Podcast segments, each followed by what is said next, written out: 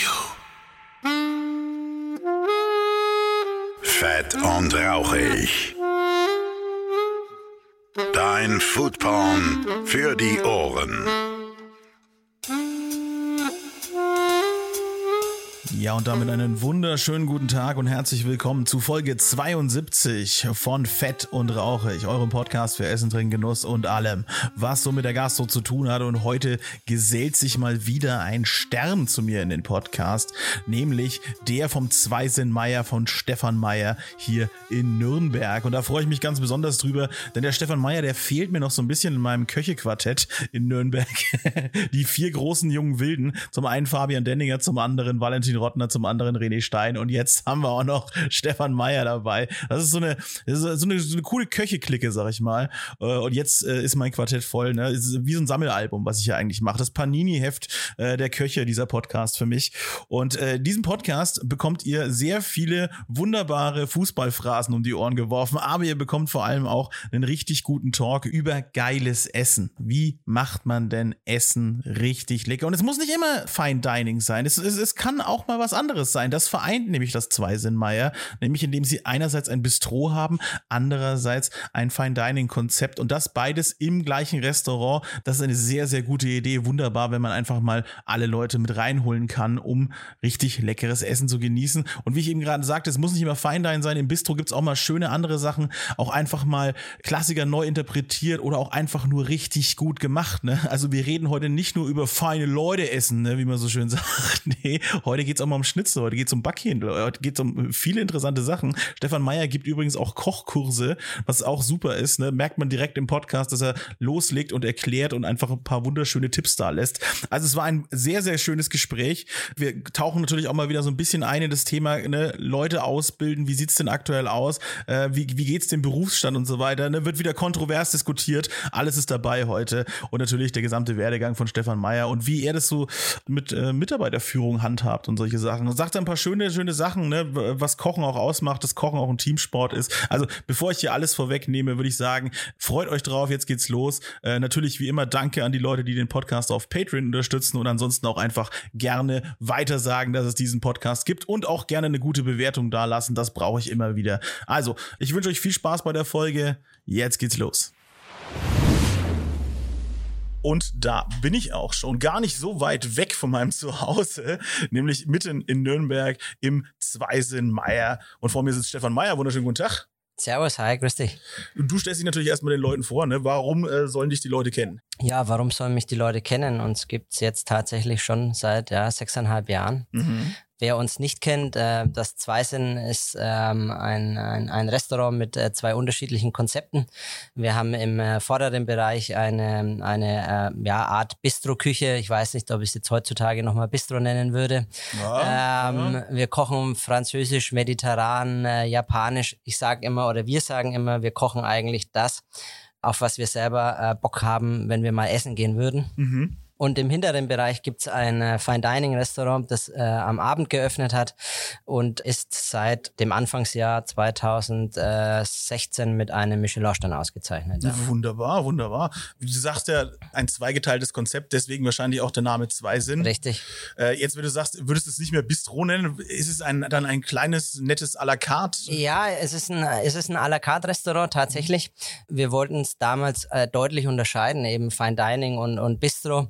Aber ich habe im Nachgang vielleicht gelernt, dass Bistro eher, eher so ein bisschen äh, die Baguette- oder Flammkuchenschiene ist. Ja. Und die Leute waren vielleicht am Anfang ein bisschen irritiert. Ja? Also, Würde man heute Brasserie sagen können? Eher, eher Brasserie. Mhm. Ähm, mhm. Brasserie wäre aber wieder klassisch französisch. Mhm, ja. äh, und da wir ja quasi alles Mögliche kochen, mediterran, französisch, japanisch, orientalisch, ist es schwierig, dann einen genauen Namen zu finden. Und à la carte Restaurant klingt auch ein bisschen blöd. Ja. Ein bisschen steif noch, ne? Deshalb belassen wir es einfach bei Bistro, ja. Genau, ihr seid, ihr seid ja eigentlich auch total locker hier drin. Ne? Richtig, ne? ja. Ich würde sagen, ihr, auch, ihr habt ja so ein bisschen auch dieses Casual Dining, habt ihr ja, ja, auch so auf die Karte hier gebracht in Nürnberg. Genau. Also ihr wart da mit, mit die ersten, die einfach so, hey, Leute, kommt, wie ihr wollt, ne? So ein bisschen das Ablegen, dass das Fine Dining nur was für feine Leute ist, ne? So ja. kann man sagen. Und die Leute hatten ja auch immer, ja, auch bis vor wenigen Jahren eigentlich auch so eine Furcht ne, zum Fine Dining zu kommen. Das habt ihr geschafft, gut abzubauen, glaube ich. Mittags, denke ich mal, ihr habt so ein Mittagslunch und so, da kommt eigentlich jeder, oder? Ja, also im, im Bistro, das, hat, das Bistro hat mittags und abends geöffnet.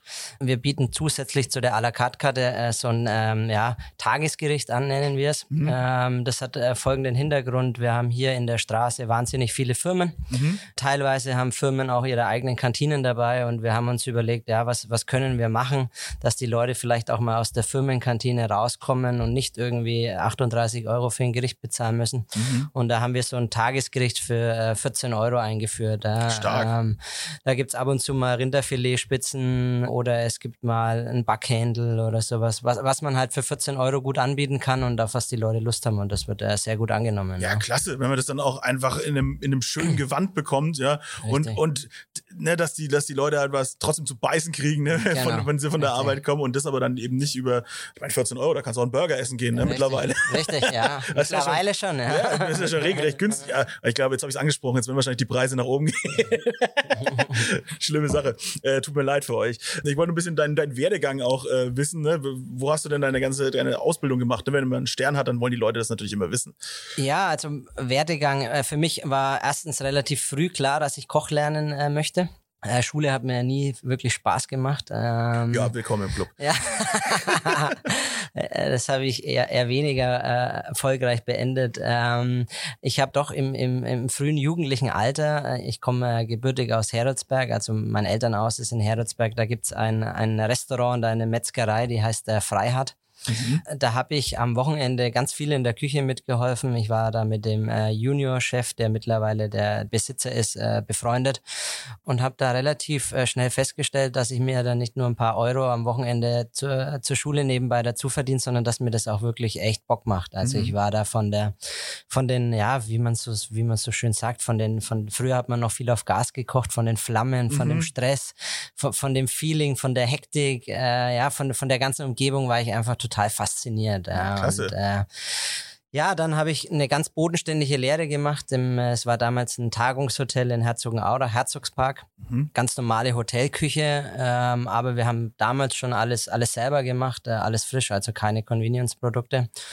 Und dort während meiner Lehrzeit habe ich mir wahnsinnig viele Zeitschriften und äh, Kochbücher gekauft und habe dann gesehen, dass es noch mehr gibt äh, außer die Hotelküche und ähm, ja, bin dann so in den, in den Bann der Sterne-Gastronomie gekommen, durch viel Lesen und, und, und, und Bilder anschauen und Gerichte und bin dann ins äh, Louis C. Jakob nach meiner Lehre nach Hamburg gewechselt äh, damals noch, ja, das beste Restaurant in Hamburg, äh, bevor Kevin das ist schon immer noch ein Name auch, gab ne? immer noch einen Name, ja. ganz tolles Hotel an der Elbchaussee, ähm, hm, ganz Hamburg, meine Perle. Ja, ganz viel gelernt. Küchenchef ist immer noch Thomas Martin dort, klassische französische Küche, mhm. äh, Hochküche, also wirklich äh, war da zweieinhalb Jahre. Mhm. Bin dann in den Gut Lerchenhof gegangen. Das ist ein äh, Sterne-Restaurant auf einem Golfplatz, ein bisschen außerhalb von Köln. Mhm war da auch so, ja, knapp zwei Jahre und bin dann nach Langen, äh, kurz vor Frankfurt, äh, zu einem äh, Drei-Sterner gegangen, Juan Amador,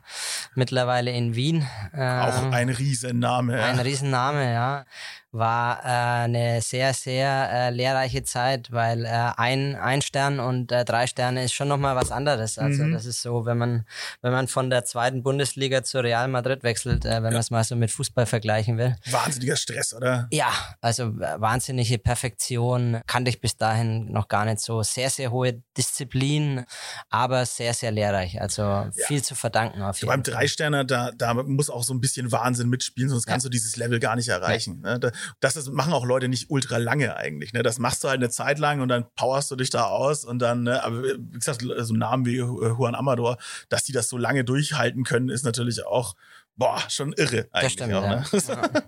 ja ähm, war auch nach der Zeit äh, ein bisschen erschöpft, also muss, muss man auch sagen, ja. Ähm, und habe mir dann überlegt, was mache ich? Und ich habe damals auch als Jugendlicher, da war ich vielleicht zu 14, hat mir mein Vater damals einen äh, Kochkurs bei der Johanna Meyer in Österreich geschenkt, in Filzmoos. War äh, zu der Zeit so, ja, die bekannteste Köchin auf der Welt, kann man mhm. sagen. Also mhm. es war die einzigste äh, Frau mit zwei Michelin-Sternen. Und äh, ich habe mich da irgendwie so ein bisschen dran erinnert und habe mir gedacht, ah, frische Luft, Berge, mhm. äh, Winter, bisschen wandern gehen. Ähm, und nebenbei natürlich weiter in der Hochküche bleiben. Und dann habe ich mir gedacht, okay, machst du das mal und bin dann nach Österreich zu Johanna Meyer gegangen und habe festgestellt, dass mit Erholung da auch nicht so viel ist, äh, wie ich mir Die das anderen machen Urlaub, ja, du nicht. Äh, aber war auch eine, eine wahnsinnig interessante Zeit, also mit, Ja, mit, klar. mit so einer Dame mal zu arbeiten, also wirklich Chapeau. Mhm. Ist ja eine Autodidaktin, die sich alles selber beigebracht hat, die den Beruf nicht klassisch gelernt hat und äh, Auch cool, ne? Dass man dann halt so gar nicht so sehr äh, von den Büchern geformt wurde, sondern von der eigenen Intuition, ne? Genau, ja. Das ist also Schönes. vor der Dame muss man wirklich den Hut ziehen, was sie, was sie erreicht hat und, und wie sie sich auch dort äh, wirklich, ja, mit, mit viel Fleiß das erarbeitet hat, wo sie dann war, ja. Ähm, mittlerweile gibt's, ich weiß gar nicht mehr, ob es das Hotel noch gibt. Ich habe vor zwei Jahren mal gesehen, dass sie es verkaufen möchte. Hm. Ist jetzt aber auch schon, glaube ich, über 70.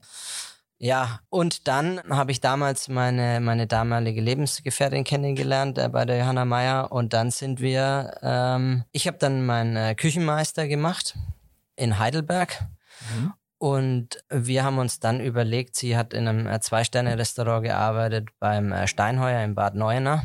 Und dann haben wir uns überlegt, was machen wir? Und dann kam damals schon der Gedanke, wir machen uns selbstständig Mhm. und haben angefangen in Nürnberg zu suchen und haben aber nichts Passendes gefunden. Und dann sind wir nochmal äh, zusammen in ein, ähm, kann man es am besten beschreiben, also es war ein, ein Landgasthof in der Nähe von Stuttgart in Vaihingen an der Enz, Mhm. äh, die frisch besternt worden sind und einen Stellvertreter in der Küche und eine Stellvertreterin im Service gesucht haben und da sind wir gemeinsam hingegangen. Äh, nochmal für ja so knapp über zwei Jahre aber schon immer mit der Prämisse, dass wenn in Nürnberg sich irgendwas ergibt, äh, dass wir die Zeltes, also nicht sofort, aber halt Mhm. äh, abbrechen und äh, quasi uns in Nürnberg selbstständig machen. Ja, und wir haben während der Zeit viel gesucht. Äh, Das Konzept hatten wir schon im Kopf, also wir wollten beides machen, äh, Bistro und Fine Dining, weil es ja ein Familienbetrieb ist, wir Geld verdienen müssen und äh, Klar, ja. wir der Meinung waren, dass man ähm, mit einem reinen Fine Dining Restaurant, wenn man das privat betreibt, es einfach finanziell, wirtschaftlich äh, einfach äh, schwierig wird. Ja, Ja, oft Ähm, stecken da ja echt immer große Investoren dahinter. Richtig, ne? ja, Hotels, ähm, in verschiedene in, in, ähm, Investoren, die das einfach äh, betreiben wollen, was einen Spaß macht, Mhm. die die Prämisse vielleicht gar nicht haben, nicht jeder, muss man auch sagen, aber vielleicht gar nicht die Prämisse haben, äh, damit Geld zu verdienen, aber Ja. natürlich auch keins zu vernichten, aber denen das quasi reicht, ähm, wenn sie ähm, am Ende des Jahres irgendwie null auf null rauskommen Mhm. oder ein bisschen was abschreiben können oder sowas. Genau. Ähm, Und am Ende hast du natürlich dann Leute, die, die du bezahlst. Ne? Also du schaffst Arbeitsplätze, das ist ja auch eine schöne Sache. Genau, ist, ja- richtig. Aber na, man, man muss natürlich, äh, wir als, als Familienbetrieb, wir müssen davon leben, wir müssen unsere Mitarbeiter bezahlen und äh, Mhm. so null auf null rauskommen wäre ein bisschen äh, schwierig. Nicht so, ja. nicht so gut, ja. Und ja, wir haben damals äh, festgestellt, äh, zu unserer Zeit, als wir vor fast sieben Jahren nach Hause gekommen sind, gab es einfach auch wirklich wenig Fine Dining in Mhm. Nürnberg. Es, es gab damals den Aumer gegenüber vom Germanischen Nationalmuseum. Der Aumer Slavie hieß das Restaurant, was dann leider auch zugemacht hat. Und das Essigbrettlein, gut, das gibt's schon lange, das ist eine Konstante in Nürnberg. Aber ansonsten war mir nichts bekannt, was irgendwie mit einem Michelin-Stern ausgezeichnet war oder, oder irgendwie Fine Dining gekocht hat. Und deshalb haben wir da schon auch mit einer gewissen Demut sind wir an die Sache rangegangen und haben gesagt, okay, wir, wir machen beides und probieren erstmal aus, wo die Reise so hingeht. Wie, inwieweit sind die Franken überhaupt offen Ja, ja, äh, für Fine Dining? Ja, und äh, dann hätten wir immer noch sagen können, okay, wir machen das Fine Dining platt, wenn es überhaupt nicht funktioniert hätte. Wir machen eben nur ähm, Bistro-Küche. Ja? Ja. Und äh, so sind wir vor ja, knapp sieben Jahren, sechseinhalb Jahren gestartet. Ja, hier. Mhm. 2016, ne? 2016, genau. Genau. Ostern 2016. Das ja. Power Couple hat dann sozusagen hat die, sich den Traum erfüllt und dieses Genau. Restaurant hier aufgemacht. Ja, und jetzt ist es aber immer noch so, ne? Es habt immer noch beides. Ist Ja, es auch immer noch ausgewogen 50-50 oder kann man oder kann man sagen, dass es eine überwiegt? Aktuell muss man wirklich ehrlicherweise sagen, dass äh, das eine überwiegt. Vor Corona war es ausgewogen. Mhm. Teilweise sogar man, an manchen Tagen Fine Dining besser wie Bistro. Mhm. Im Moment äh, ist Bistro deutlich besser wie Fine Dining. Ja. Ja, na gut, die Leute ne, wissen nicht gerade mit, mit dem Geld auch. Ne? Ja. Also, wir haben ja jetzt auch die, die ganz frisch ne, die Energieproblematik. Die Leute äh, Richtig, sparen ja. ein bisschen ein. Obwohl ich ja gehört habe, dass Arbeitgeber, gute Arbeitgeber, habe ich gehört, die einem bis zu 3000 Euro geben können. Ja, Liebe Arbeitgeber. Na, dann, dann können die Leute auch mal wieder Fine Dining essen gehen. Richtig, sozusagen. Äh, aber ja, natürlich, das dass das jetzt in so einer unsicheren Zeit ist. Aber dann sagt man auch wieder, naja, smart geplant. Ne? Also, dass du ja trotzdem dann dieses zweite Standbein hast. Und ich, ich finde es ja auch so schön, auch diese ganze Casual Fine Dine Geschichte. Ich mag das, wenn man inkludierend arbeitet. Ja. Ne, wenn man sagt, nee, wir wollen ganz bewusst irgendwie jeden trotzdem mit reinholen, irgendwie so weiter, auch den, den kleineren Geldbeutel und so weiter. Und das, das, das finde ich total schön, weil ihr trotzdem ja mit einer guten Sache rangeht. Ne? Und dann, ja, ich habe äh, gehört eben, dass ihr auch mal so, ja, Gerichte, ne, so klassische Gerichte auch mal ein bisschen neu interpretiert. Ne? Richtig, ja. Was wäre da jetzt mal so ein Beispiel bei euch? Boah, was wäre was wär da mal so ein Beispiel? Weil du vorhin auch Backhändel gesagt hast und so weiter. Ihr werdet, ihr werdet einfach nicht nur ein halbes Backhändel auf den Teller legen und dazu so einen Kartoffelsalat aus so einer nee, Plastikschale dazu Tatsächlich, legen. was ich vorhin erzählt habe, das Backhändel im, im, äh, im, im Tagesgericht im Bistro ist dann wirklich ein ganz stinknormales Backhändel, halt einfach gut gemacht. Ja, das, ähm, das, ist nämlich der Unterschied. Ja? das ist äh, eine Geschichte, die mich schon seit einiger Zeit beschäftigt.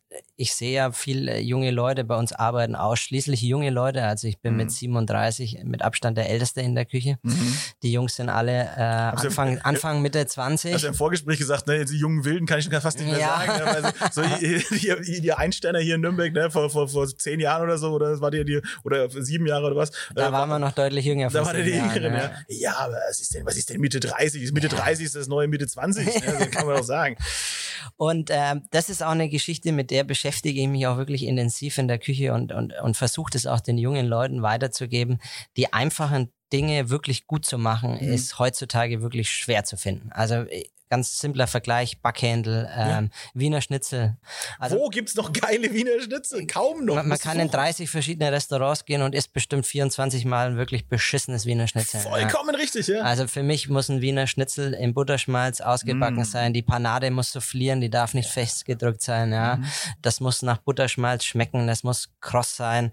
Der Kartoffelsalat muss lauwarm sein, mm. frisch gemacht sein. Und, und das sind viele Dinge, die jungen Leute vielleicht gar nicht mehr so auf den Schirm haben, ja die, die Basics lernen. Und, ja. und das ist das, was ich vielleicht auch vorher angesprochen habe, zu Beginn einer Karriere. Ich unterhalte mich da auch mit, mit vielen Kollegen drüber. Was soll ich machen, wenn ich Koch lernen möchte? Mhm. Äh, bitte nicht sofort in, in eine Drei-Sterne-Küche gehen, und, sondern erstmal die Basics lernen und, und alles baut auf den Basics auf. Ja? Genau. Jetzt, wir haben vor, vor zwei Jahren haben wir mal, um jetzt klassische Geschmäcker zu interpretieren, haben wir ein äh, Steinbutt äh, im Fine Dining gemacht im Zwischengang. Da war auch so wie jetzt, ich glaube, Steinpilz oder, oder war es ein bisschen vorher Pfifferlingszeit und wir haben uns überlegt, was, was machen wir, was dem Gericht mehr Tiefe und, und Kraft verleiht und auch gut zu Pilzen passt. Mhm. Und dann haben wir ein klassisches Gulasch angesetzt, so wie man das macht, mhm. und haben das Fleisch entweder selber gegessen zum Personal oder wir haben es im Bistro, haben wir, glaube ich, dann äh, Cekidiner Gulasch gemacht im, im Tagesgericht und haben quasi den Ansatz, als Soße zu dem Steinbutt verwendet. Also es gab quasi einen Steinbutt mit einem Gulaschsaft und frischen Pfifferlingen und ich weiß gar nicht, ich glaube Spitzkohl hatten wir damals dazu gemacht. Großartig. Und jetzt hat fängt es aber an, dass viele junge Köche gar nicht mehr wissen, wie setzt man überhaupt einen Gulasch an. Genau, das sind wirklich diese, diese ganz, ganz einfachen Sachen. Und da ist, das ist eigentlich, der Trend ist jetzt, alte Gerichte wieder zu, wieder zu entdecken. Richtig, ne? ja. Kann man natürlich dann dementsprechend aufbereiten und hübsch machen. Ne? Kann man, wenn man möchte, ja. Das Auge isst ja mit, ja. Ne? beim Fine Dining sowieso. Aber eben diese Geschmäcker wieder herzukriegen. Ja. Weil das, ich merke das auch beim Essen gehen. Ne? Nach Corona haben wir ja alle irgendwie da zu Hause mehr wieder gekocht und so weiter. Ich, ich dann sowieso, weil ich super interessiert bin am Essen. Und jetzt habe ich wirklich diese, die, meine größte Nach-Corona-Problematik ist, ich gehe essen und es schmeckt nach nichts. Ja. Äh, das, also für mich, weil ich halt einfach sage, ja gut, jetzt kenne ich ja meine Geschmackspalette, ich weiß, wie ich es gerne habe, ne? wie, wie ich es machen möchte oder wie ich es gerne auf dem Teller habe. Und dann kriege ich so profillose Sachen wirklich vorgesetzt oder irgendwie auch oder wenn es nur eine Schnitze ist, wie du ja sagst, ne? Ja. Dann gehst du hin und sagst ja, was ist denn das? Was was das schmeckt ja nach nichts, ja, so, ja. Da, da, da, passt ja gar nichts, ja, das kann ich zu Hause besser und dann verlernen. Das wäre schade, ja. Genau, und das darf ja überhaupt nicht passieren in der Gastronomie. Und, ja. das, und das passiert immer mehr, weil die Leute na, also zu lange sich nicht dafür interessiert haben, glaube ich. Ja. Und jetzt, wo sie wieder anfangen, sich dafür zu interessieren, auch die Thema Nachhaltigkeit und alles mehr in, ins eigene Mindset reinrücken, da muss jetzt natürlich die Gastro nachziehen und wieder mit richtig tiefen Geschmacksprofilen ja. äh, punkten, glaube ich. Ja. Also da, äh, genau, auch das ganze Thema Braten und sowas, ne? Äh, haben wir, haben wir jahrelang nur als Touristenattraktion schon fast verschrien richtig, hier in der Gegend. Ne? Ja, Ich, ich habe auch, ah, ich war letztens auch in, in, in Bamberg, muss ich leider sagen, in einem sehr etablierten Restaurant, habe ich einen Schäufele gegessen, dachte mir so, ach ja, das ist ja, das ist ja schlecht. Ja, ja war, vor allem warst du ein dünner Streifen. Ja. Schäufele hat mir so, Entschuldigen Sie mal, also ich habe kein Viertel Schäufele bestellt. Also, das zum einen und zum anderen, da war nichts mehr zu holen. Das war halt einfach lieblos aus der Röhre gezogen und da war mehr nicht gemacht damit. Ne? Ja. Und das ist äh, für die Leute, die jetzt äh, zuhören und nicht aus Franken kommen, ein Schäufel ist die Schweineschulter Richtig. mit Kruste noch oben drauf, die schön springt. Mit eigentlich. guter Kruste, ja. Gute Kruste gibt's ja auch. Könnte man, könnte man sich stundenlang unterhalten Richtig, über was ist eine gute Kruste. Was würdest du sagen im schnellen Satz? Was ist eine gute Schäufele-Kruste? Also ich sehe das ähnlich wie im Schnitzel, man kann Schäufele richtig gut essen gehen und ich sehe das eigentlich immer sofort an der Kruste. Mhm. Also wenn die Kruste einfach nur Farbe hat, aber ganz flach ist. Dann, genau, flach äh, ist scheiße. Ist scheiße. Das ja. ist wie Kaugummi. Ja. Eine Kruste, die muss, ja, das ist jetzt ein komisches Wort, das muss richtig aufpoppen. Ja, also die, genau, wie Popcorn muss, eigentlich. Ja, genau, richtig, ja. So richtig so, du musst die Luft drin siehst. Das und das kriegt man meiner Meinung nach nur hin, wenn man sie, wenn man das Schäufele entweder mit, mit der, mit der Hautseite in den, in den Fond vorher gibt. Mhm. Ja. Also das, das, die, die Kruste muss quasi gekocht sein. Mhm. Ja, oder man, man blanchiert sie und streicht dann mit Salzwasser ein oder mit Bier und Salz und schiebt sie dann kurz bevor das Schäufele gar ist, äh, auf, auf extremer Oberhitze nochmal in den Ofen. Ja. Ich denke, damit sich dann die Flüssigkeit drin ausdehnt und dann poppt es auf. Genau, richtig, ja. ja. Physik. Und, und viele, viele schieben das Schäufele auf einem Gemüsebett mit, mit ganz wenig Flüssigkeit halt einfach in den Ofen mhm. und wundern sich dann, warum die Kruste nicht aufpoppt. Ja, man, man kann das Schäufele eigentlich auch, rein theoretisch könnte man es schmoren, also bedeckt mit Flüssigkeit mhm. und wenn es quasi gar ist, am Schluss dann, dann die Kruste, äh, richtig, genau. Ja. Das, das, das sind viele einfache Dinge, ähm, mhm. wo man quasi sofort sehen kann, macht das einer, der Ahnung davon hat. Mhm.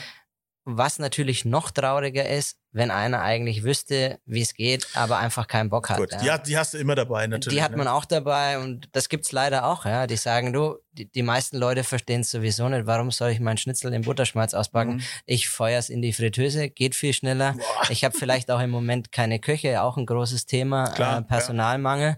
Und von den 50 Gästen, die bei mir am Mittag sitzen, merken sowieso nur zwei, dass es in der mhm. Fritteuse war. Den ja. Gast auch nicht mehr wertschätzen. Richtig, ja. Die, die hast du immer wieder, da gibt es in, in, jedem Medium oder ja. ne, in jedem Beruf gibt es das, wo man dann halt irgendwann den die eigentliche äh, ja, Kernessenz komplett verkennt, äh, nämlich den Gast, in dem Falle bei euch, ja, gibt es natürlich auch immer wieder. Aber weil du auch sagst, ne, das Personal, was nicht nachkommt. Das Problem ist ja schon, wenn junge Köche von vornherein lernen, es falsch zu machen oder halt sich leicht zu machen oder diese dieses wenn Convenience Teil der äh, der Ausbildung schon wird ja oder oder die lernen am besten am besten na gut das wird es wahrscheinlich selten geben aber am besten lernen sie direkt in einem in einer Systemgastronomie dann sind sie eigentlich gar keine Köche eigentlich. Dann sind sie Leute die Schaufeln bedienen können und Knöpfe drücken können.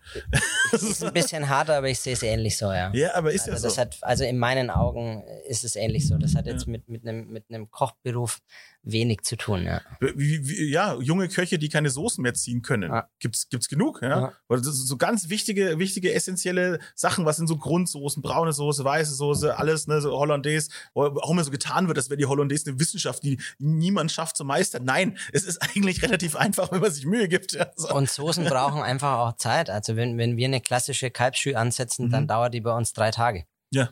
So, wie, wie bei Ramen eigentlich auch so. Weil ja. dann jeder feiert Ramennudeln ab und so weiter, aber keiner checkt, wie man eine gute Kraftbrühe macht genau. und sowas. Also, also das braucht, das braucht Zeit, das muss ganz langsam auskochen und mhm. wir machen, also es sind im Prinzip sind drei Ansätze. Der erste Ansatz ist mit Knochen, mhm. der zweite äh, entweder mit Ochsenschwanz oder Kalbschwanz, wo einfach ein bisschen mehr Fleisch dran ist und der dritte Ansatz ist mit äh, Portwein oder Rotwein, je nachdem, wie man es machen möchte und dann quasi von alleine so lange reduzieren, bis es mhm. einfach Geschmack und Bindung hat. Und das, braucht, schon schmecken. Und das braucht Zeit. Und, ähm, und ich, ich spreche da auch mit vielen Kollegen, auch in Nürnberg immer drüber, wie, wie, wie äh, führen wir heutzutage Personal und was können wir tun, damit sich der Nachwuchs auch wohler fühlt. Und, und wir sind eigentlich einstimmig der Meinung, ähm, dass es gut ist, dass sich was verändert, dass es auch gut ist, dass es mittlerweile einen anderen Führungsstil gibt. Ja. Aber ähm, nicht mehr so viel rumgeschrien wird. Richtig. es gehört schon noch eine gewisse Eigendisziplin dazu. Klar. Und auch eine gewisse Opferbereitschaft in Sachen Zeit. Also mhm. wenn man jetzt glaubt, man äh, könnte irgendwie die Soße anstatt in drei Tagen auch in vier Stunden kochen mhm. ähm, und dafür einfach später anfangen oder früher nach Hause gehen, das wird niemals funktionieren. Also der Geschmack würde immer drunter leiden. Ja. Ähm, das ist einfach das, was du schon gesagt hast. Entweder man macht es halt mit, mit viel Herzblut, Disziplin und Leidenschaft mhm. Oder man sagt, okay, mir ist es eigentlich egal, ich äh, möchte am Wochenende immer frei haben und äh, nach äh, sechseinhalb Stunden nach Hause gehen, dann nehme ich halt das Pulver und rühre es in Wasser an. Ja, dann kann man ähm, natürlich in der System Gastronomie arbeiten, wenn man das möchte. das aber das ist jedem selbst überlassen. Genau, also ich ja. verurteile da auch niemanden, Nö. aber das muss schon einem bewusst sein, auch den jungen Leuten, dass wenn man, dass wenn man was mit viel Energie und, und, und auch mit Leidenschaft und, und, und, und auch weiterkommen will, dass man einfach vielleicht ein bisschen mehr geben muss, wie, wie, wie woanders, ja. Und, aber das ist, ich glaube, ich erstens mal in jedem Beruf so. Wir waren vorhin beim Fußball. Mhm. Also Natürlich äh, trainiert man vielleicht beim äh, in der in der zweiten Bundesliga anders wie äh, in, in der ersten Bundesliga oder in der Kreisklasse hat man zweimal die Woche Training und in der und in der ersten Bundesliga halt jeden Tag und und so ist es in, in, in im Kochberuf je höher oder ja je spezieller man man werden möchte ist es vielleicht genauso, ja. Ja, absolut logisch. Also wie gesagt, wenn man keine Liebe mehr für seinen Beruf hat, und das ist egal, welcher Beruf das ja, ist am Ende des Tages, äh, kannst ja auch, äh, keine Ahnung, Straßenkehrer sein, ne? aber wenn du halt mit der Attitude rangehst, dass, ja, ich habe aber die sauberste Straße von ganz richtig. Nürnberg, dann bist du halt einfach der beste verdammte Straßenfeger und auch drauf kannst du stolz so ist sein. Es, so ne? ist es. Und dann ist beim Koch genauso, ne? dass man halt sagt, okay, je nachdem, wie viel Arbeit du reinstecken wirst, so gut wirst du dann halt am Ende des Tages auch. Genau. Also vollkommen logisch. Weil du schon wieder von Fußball sagst, hier bist du auch bei diesen, äh, bei diesen Köchen-Ultras vom ersten FC Nürnberg dabei? Ja, äh, ja was heißt Ultra? ich weiß, ich weiß. Ist eine, ist eine ja, Clique, ja. Aber ja, ich gehe sehr gerne zum Fußball und ich bin auch äh, ja schon lange Clubfan ähm, und ich werde auch nie äh, mein Beileid selbstverständlich ein anderer Fan werden. Also wie, wie, man so schön sagt, ich bereue diese Liebe ja. nicht. Sehr gut, sehr gut. Noch pri private Sachen hier noch raus, hier rausgezogen. Übrigens, wenn ihr es ab und zu mal so knistern hört, ne, du hast, ich habe gesehen, du hast den, also es ist nicht kaum zu übersehen, aber du hast den Arm gebrochen. Bist doch noch bei den jungen Wilden eigentlich dabei. Ja, das war ein äh, Fahrradunfall. Äh, ich habe mir den, den Oberarm gebrochen. Ach, Fahrradfahren, gibt doch zu, es war Paragliden, irgendwie sowas, irgendeine Extremsportart. Aber das ist jetzt schon ein paar Wochen her und es wird von Woche zu Woche besser. Ja. Und trotzdem schaffst du es noch, die ganzen äh, Sachen zu wuppen hier in der Küche. Aber hast du gute, tatkräftige Unterstützung, ne? Ja, also ich habe ein ganz tolles Team und das ist auch wichtig. Also man kann ähm, solche Sachen auch nur im Team machen. Ähm, ja, und das lernt man ja dann auch ne, in der Ausbildung. Das äh, Kochen absoluter Teamberuf. Es ist ein absoluter, ein absoluter Teamberuf. also man, man kann, man ist nur so gut, wie sein Team ist und man kann als Chef vielleicht die, ja, jetzt sind wir schon wieder beim Fußball, vielleicht die, die, die Spielführerbinde anziehen oder mhm. den, den Kapitän spielen und vielleicht so ein bisschen die Richtung vorgeben, aber, mhm. aber man braucht auch Leute, die mitziehen. Ja. Ähm, Klar ja, die den Pass auch ins Tor schießen. Ja. absolut, absolut richtig. Perfekte Analogien. Und äh, wie, sag mal so, wie man eine gute Spielführung auch zeigt, oder beziehungsweise wie man dann einnetzt, das zeigt dir ja auch in, in man merkt ja, während wir hier sprechen, du erklärst schon sehr, sehr viel, sehr, sehr gut. Ihr macht ja auch Kochkurse für äh, ganz normale Leute, nicht nur äh, genau, Kochausbilder. Genau, Sieht man auch nicht so oft, dass äh, jemand da seine, seine Pforten öffnet. Also immer wieder und es wird auch mehr, aber ihr macht das schon relativ lange, glaube ich, oder? Wir machen seit, äh, seit Beginn eigentlich, seit 2016. Das habe ich mir so ein bisschen von der Johanna Meyer abgeguckt. Hm, schön. Und äh, ich fand, ich kannte auch so ein paar Kochkurse vorher. Äh, auch in den, in den Läden, wo ich war, haben wir teilweise welche gemacht. Das waren aber für mich jetzt nicht immer Kochkurse. Also wir haben auch ähm, damals bei Amador-Zeiten, ja, da gab es so ein Loft in Frankfurt, äh, das war wunderschön eingerichtet und da, da konnte man so Firmen-Events machen und das mhm. lief so ein bisschen unter dem Namen Kochkurs. Mhm. Ähm, das soll jetzt überhaupt nicht negativ klingen, aber das hat für mich mit einem Kochkurs nichts zu tun gehabt. Also da war die die halbe Küchencrew äh, ähm, aus dem Drei-Sterne-Restaurant okay. hat quasi gekocht und die Leute haben zugeguckt und gegessen. Also genau. das war für mich eine, eine Kochdemonstration. Mhm. Und äh, ich habe mir dann immer gedacht, okay, dann lass uns vielleicht so ein bisschen einen Kochkurs auch machen, wie es Johanna Meyer in Filzmoos gemacht hat. Und das machen wir im äh, Bulltop Küchenstudio in Fürth. Mhm. Wir haben da durch Zufall die Besitzerin kennengelernt und sind sofort mit der warm geworden. Ganz tolle Atmosphäre, tolles Küchenstudio und ja, wir haben da immer viel Spaß zusammen. Sie lädt auch äh, öfters mal Kunden ein, äh, mhm. damit die mal sehen, wie, wie man die Geräte in der Küche benutzt und ist auch meistens immer selber mit dabei, weil sie sehr interessiert ist. Das würde ich, ähm, würde ich genauso machen. Ich wäre auch immer da und würde mir das alles angucken. und ja, das macht einfach wahnsinnig viel Spaß. Wir hätten es auch hier in Nürnberg machen können, weil es natürlich einfach einfacher ist. Wir müssen immer den ganzen Wahnsinn nach Fürth fahren. Ja. Mhm. Als Clubfan nach Fürth zu fahren macht natürlich auch nicht ich immer bin, so ich viel bin schon Spaß. trotzdem sehr stolz auf dich gerade, dass du das, dass du das überwindest sozusagen. Nee. Ja, als weltoffener Typ wäre ja auch Wahnsinn, wenn du das nicht geschafft hättest. Ähm, und wir machen tatsächlich, ja, es ist immer so ein bisschen unterschiedlich. Ich glaube, wir haben dieses Jahr machen wir sechs Kochkurse, so alle zwei Monate. Ähm, sind auch schon alle ausverkauft. Es sind alle ausverkauft. Werbung gemacht für nichts. ähm, wir haben jetzt der nächste Kochkurs ist der äh, Fischkochkurs. Mhm. Der ist so überbucht, dass wir noch einen zweiten machen und ich glaube, Ach, der zweite ist noch gar nicht offiziell im Netz und ist auch. Nee, ich habe ihn nicht gesehen. Ja, der ist auch schon ausgebucht. Ähm, und was mir ganz wichtig ist, dass wir da keine High-End-Kochkurse machen. Also nee, ja. ähm, wir machen. Ähm, Hier brauchen Sie dieses Gerät für 40.000 Euro. genau. Und wir machen wirklich, wir versuchen den Kochkurs so einfach wie möglich zu machen, aber dafür einfach gut zu machen. Also hm. mit tollen Produkten, frisch gekocht, aber so, dass man es zu Hause nachmachen kann.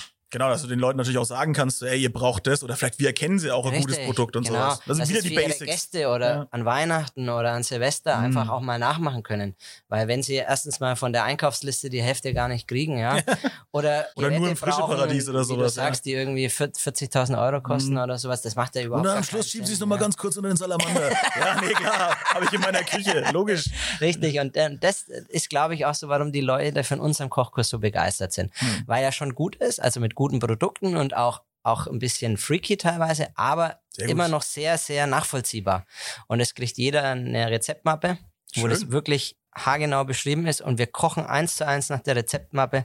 Es gibt keine versteckten Rezepte, wo irgendwas falsch abgewogen ist, damit auch ja keiner nachmachen kann, sondern es ist, wir lassen wirklich, wie du schon so schön vorhin gesagt hast, komplett die Hosen runter und es darf jeder wissen, wie es funktioniert.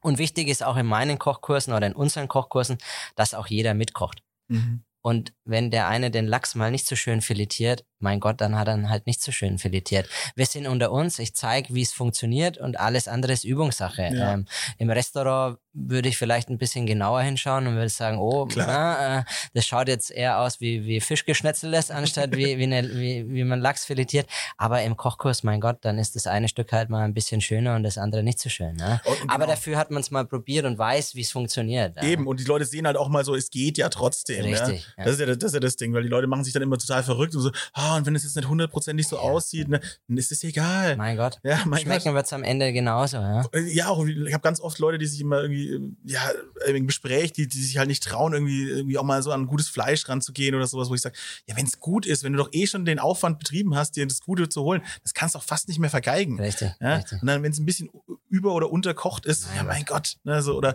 nimm, mach ein Schmorgericht oder sowas, ja? ja. Oder kann, kannst du gar nichts falsch machen, indem du dir Zeit lässt. Es wird ja, ja, nur besser, richtig, sozusagen. Richtig. Ah, jetzt wird ja wieder Herbst, ne? da kann man wieder schöne, schöne Schmor Schmorsachen machen, da freue ich mich immer drauf. Das ist genau meine Jahreszeit. Richtig. Decke, nicht rausgehen, weil es regnet und schön zu Hause kochen.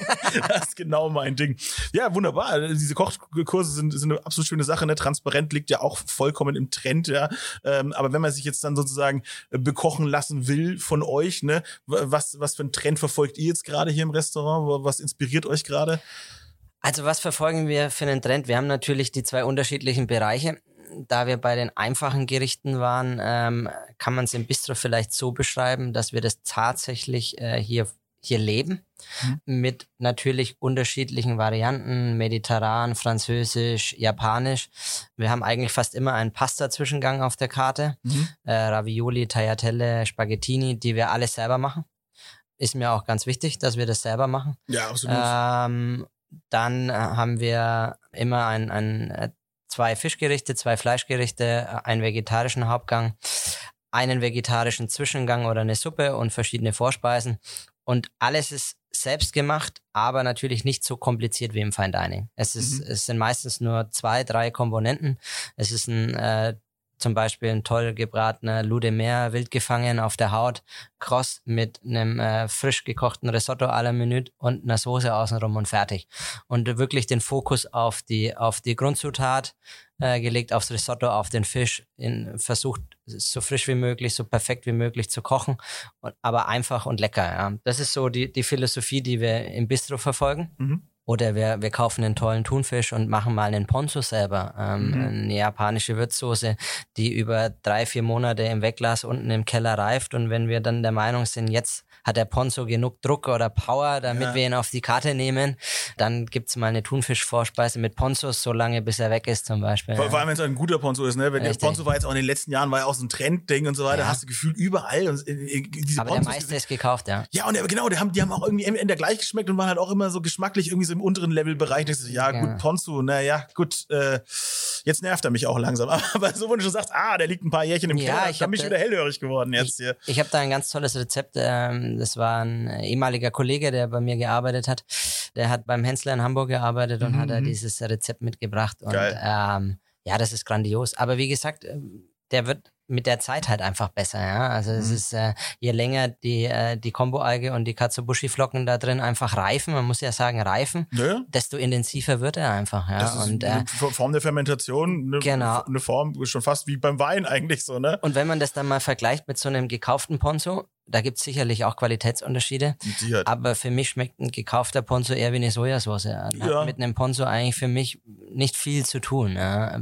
Wenn man mal einen selber gemachten äh, probiert, der über wirklich drei, vier Monate im Glas war. Ja. Ja, das sind wir bei diesen Geschmacksprofilen. Diese, Ja. diese tiefen Level, diese, diese, diese Ebenen, die sich da auch äh, geschmacklich bilden, wenn man das dann auf die Zunge bekommt und auf einmal die ganze Zunge mitspielt und halt nicht nur irgendwie so ein Teil mal kurz angeschossen Ja, wird, ja, genau. sondern wirklich die ganze Zunge anfängt zu tanzen, dann weißt du, oh, da steckt Know-how dahinter Richtig, oder da ja. steckt halt Liebe dahinter. Weil das ist dann die berühmte Liebe, die man vielleicht rausschmeckt, würde ich jetzt mal so sagen. Ja. Ja. Aber gut, schön zusammengefasst. Also ihr, äh, worauf ihr gerade Bock habt, das gibt's im, das gibt's im Genau. Bistro, wenn wenn wenn's halt- Einfach frisch gekocht. Genau, du hast irgendwie gesagt, orientalisch äh, ist auch gerade so ein bisschen ein Ding Ja, genau. Wir haben, wir haben jetzt einen orientalischen Kochkurs gehabt und ich Ah. finde äh, auch die, die orientalische Gewürzewelt einfach wahnsinnig Herrlich, interessant. ja. Mir, mir hat es schon immer Spaß gemacht, mit Kreuzkümmel, Rasel Hanut, äh, Harissa äh, zu arbeiten. Mhm. Alles geil, Oder ja. Harissa-Paste auch mal selber machen, ähm, nicht kaufen. Ja. Sehr gut, ja. Ähm, sondern die Paprika wirklich im Ofen abschieben und mit Chili dann äh, mixen oder mörsern und sowas. Ja.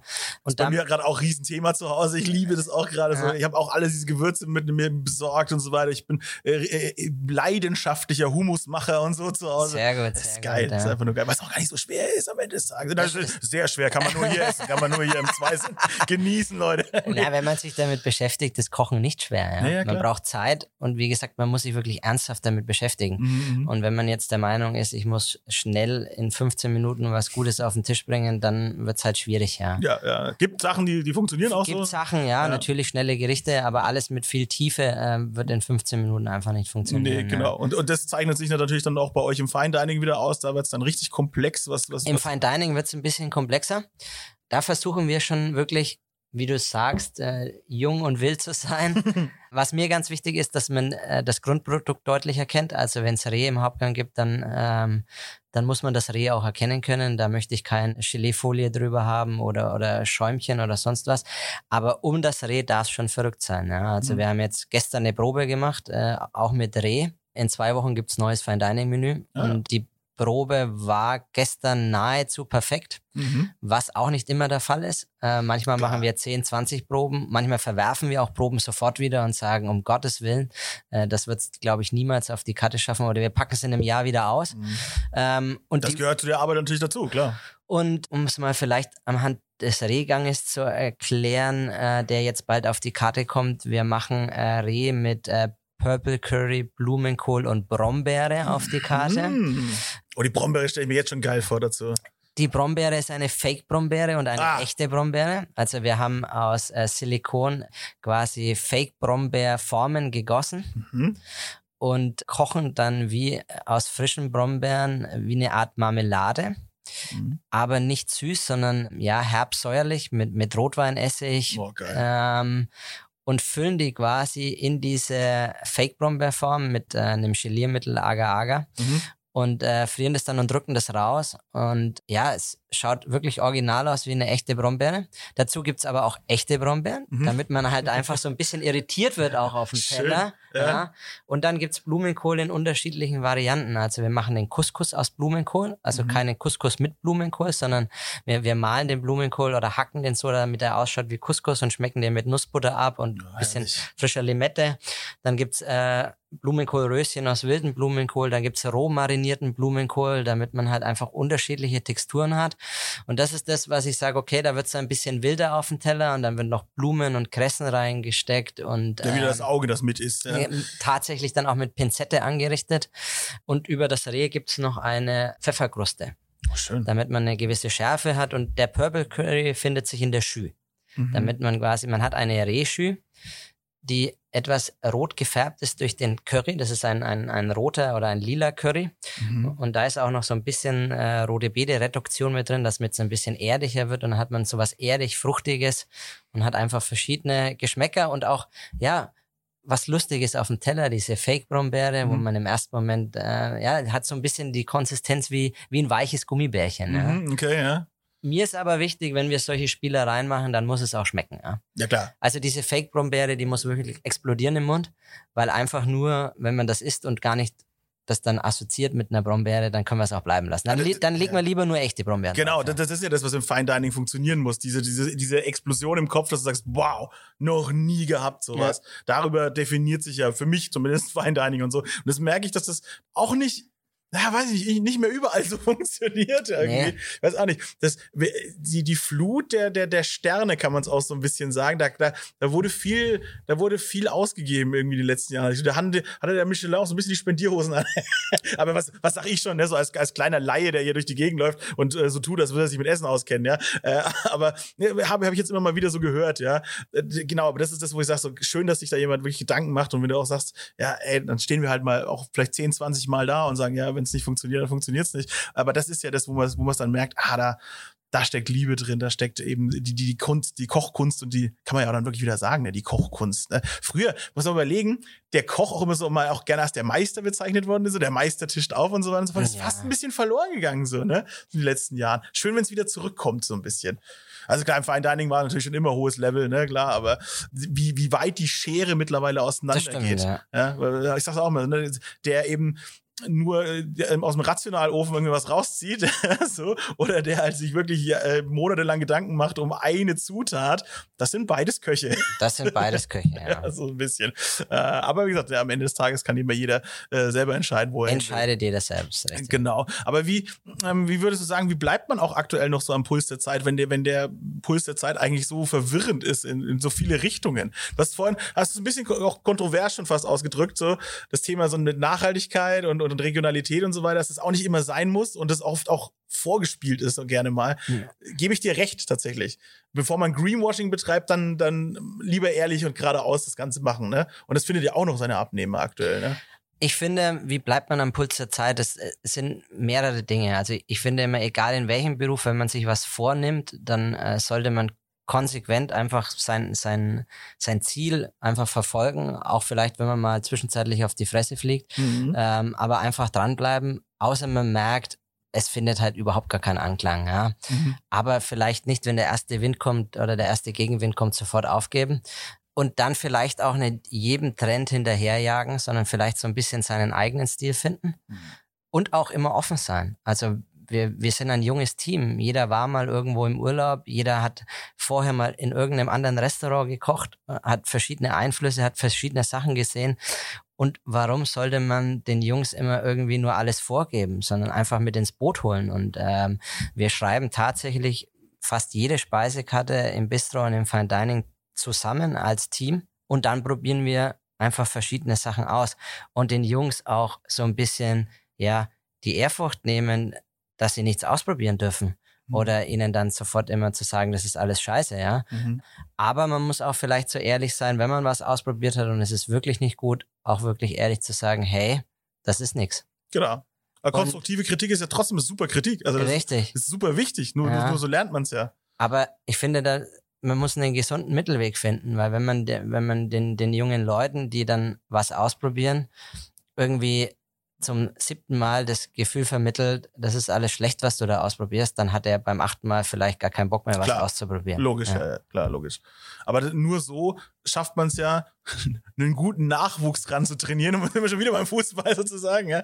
Aber das ist, nur so geht's eigentlich. Und so kommt man auch selber weiter. Ja. Und einfach, wenn man, ich glaube, wenn man in, in, in dem Beruf unterwegs ist, in dem wir sind, weil du vorhin auch die anderen Kollegen angesprochen hast, dann interessiert man sich sowieso an sich für die Sache. Also Ja. man kauft sich Zeitschriften, wenn man mal im, im Zug oder im Flugzeug unterwegs ist und liest was über Kollegen. Und man kauft sich Bücher, die einen interessieren, nicht um nachzukochen, sondern sich einfach inspirieren zu lassen. Sagen, Mhm. wow, cool. Sag mal, der hat es so verarbeitet, äh, hätte ich gar nicht dran gedacht. Ich probiere es mal, keine Ahnung, aber natürlich keine Gerichte kopieren, sondern wie wenn man halt als Künstler sich äh, andere Bilder von Kollegen anguckt, Ja. äh, malt man die auch nicht eins zu eins nach. Ja, gibt es bestimmt Leute, die das machen. In unserem Beruf gibt es auch Leute, die das Ja, machen. klar. Ja, aber man kann sich inspirieren lassen und sagen, wow, äh, auf die Farbe äh, hellgelb bin ich eigentlich gar nicht gekommen, aber die schaut ja auf dem Bild total geil aus. Ich probiere auch mal was mit hellgelb aus, Mhm. zum Beispiel. Ja? Genau. Ähm, Und dann wieder im eigenen Stil interpretieren. Genau, sozusagen. richtig. Und, und so bleibt man, denke ich, am Puls der Zeit. Ja. Ähm, wir So. gehen natürlich auch privat viel essen. Nicht nur immer High-End, ja, Mhm. aber auch, ja, wenn man Urlaub hat, geht man natürlich auch mal in ein Drei- oder Zwei-Sterne-Restaurant. Und nicht nur, weil, weil man es geil findet, sondern weil, äh, weil man halt einfach auch mal sehen will, ne, was, was einer macht, der einfach nochmal eine Liga höher spielt. Ja. Genau, klar. Das ist, ist absolut logisch. So. Ja. Und somit seid ihr dann eigentlich auch wieder ein großes Team, ne? Wenn, wenn So man, ist es, ja. Ne, wenn man dann eben transparent ist, so wie ihr und sagt, ich lasse mir auch reingucken, dann vielleicht lässt äh, sich ein anderer Kollege davon inspirieren, was wir hier machen. So ist es, ja. Das ist eigentlich, das ist eigentlich total cool. Da muss man gar nicht so äh, vernagelt sein. Das ist eine schöne Sache. Aber auch gut, wenn ihr, wenn ihr nicht nur Fine Dining essen geht, Und sondern manche- auch mal irgendwie ein geiles Schnitzel essen geht. Richtig, richtig. Du, da sind wir wieder, wenn es mit Liebe gekocht ist, ist es einfach geil. Ja? Ja. Also ich bin ein absolut Italien-Freund. Ich Hm. liebe Pasta. Also ich könnte jeden Tag Pasta essen. Hm. Aber wenn sie geil ist. ja, klar. Ja. Und ich finde, wenn man jetzt vorhin beim Schnitzel war, bei einer Pasta fängt es ja schon bei einer Tomatensauce an. Ja? Ja. Also eine Tomatensauce muss halt einfach auch über Stunden lang köcheln. Ja? Und dann ist sie Ja. auch eine richtig geile Tomatensauce. Ja? Genau, das ist wieder dieser feine und die- Grad zwischen Ja. eigentlich wenig Zutaten, aber lass die in Ruhe. Ja. so, so, ja, genau. Richtig. Und, und, und, und koch deine Pasta al dente, ja. Mhm. Mach sie entweder selber oder kauf richtig geile Pasta, ja. Das ist, ja, die einfachen Dinge gut machen, dann bin ich bei allem dabei. Egal, ob es Pasta, Schnitzel oder auch Zwei-Sterne-Küche ist. Egal. Also, Genau. aber wenn es gut gemacht ist, finde ich, merkt man sofort, ja. Ja, vor allem, ihr könnt ja auch als Köche, könnt ihr, äh, kann die, könnt ihr auch einfache Sachen integrieren in eure Menüs, in eure Gerichte, dass die Leute auch erstmal wieder drauf kommen, so, ah ja, stimmt, vielleicht, keine Ahnung, wann habe ich das letzte Mal eine gute Blutwurst gegessen oder sowas. Richtig, ja. Ja, das, das zum Beispiel sowas äh, geht ja auch dann gerne mal verloren, ne? So, Ja. so Wissen und äh, natürlich auch, wenn man gute Metzger hat und so weiter, die dann auch wieder alte Sachen rausholen. Gibt's bei uns äh, Blutwurst, Stichwort Blutwurst. Ach, Ist echt? Habt sehr beliebt bei uns. Gut. Aktuell gibt's es nicht, aber immer im Winter, also jetzt, wenn es wieder kälter Ah, wird. äh, kaufen wir auch von einem Metzger. Mhm. Ähm, und die gibt's bei uns wirklich ganz klassisch im Zwischengang, äh, gebraten mit äh, wirklich frisch gekochten, immer kurz vorm Service, Kartoffelpüree Mhm. mit äh, viel, viel Butter. Ja, natürlich, natürlich. Alles andere wäre ja Quatsch. Äh, Genau. Und dann gibt's einfach gebratene Blutwurst, Kartoffelpüree, Kalbsschü, bisschen äh, glasierte Apfel und fertig. Ja. Perfekt.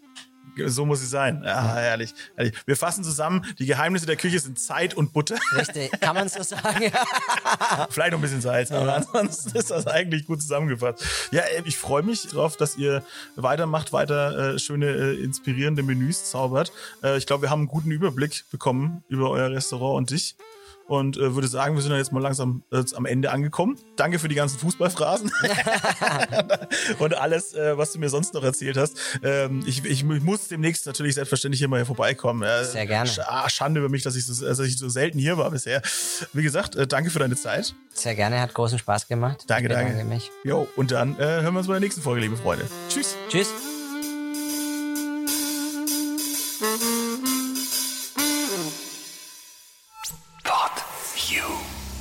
Fett und rauchig. Ein PodU Original Podcast. Idee und Moderation Phil Klausen. Produktion Phil Klausen zusammen mit dem Funkhaus Nürnberg. Gesamtleitung PodU Patrick Christ. Alle PodU Podcasts findest du auf podu.de und in der PodU App. Podcasts für dich aus deiner Region.